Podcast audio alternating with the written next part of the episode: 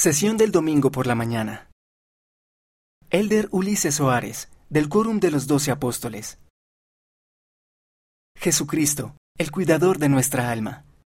Mi corazón se regocija al recordar el acto más maravilloso, majestuoso e inconmensurable que ha ocurrido en toda la historia de la humanidad, el sacrificio expiatorio de nuestro Señor Jesucristo. Cristo, generosamente, cumplió la voluntad del Padre por medio de su sacrificio infinito y misericordioso. Él venció el aguijón de la muerte física y espiritual que se había introducido en el mundo con la caída, ofreciéndonos así la gloriosa posibilidad de la salvación eterna.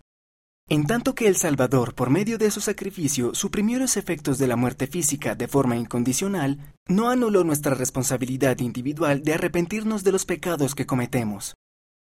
Mis queridos amigos, les testifico que cuando nos arrepentimos sinceramente de nuestros pecados, permitimos que el sacrificio expiatorio de Cristo surta efecto plenamente en nuestra vida.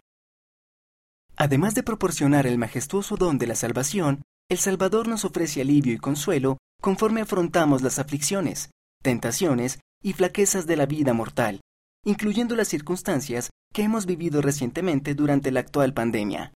A medida que nos acerquemos más a Él y nos rindamos espiritualmente a su cuidado, podremos llevar su yugo, que es fácil, y su carga, que es ligera, y así hallaremos el consuelo y el descanso prometidos.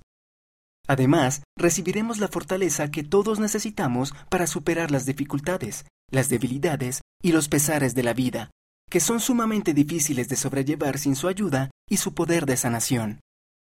Mira el discurso completo en conference.churchofjesuschrist.org.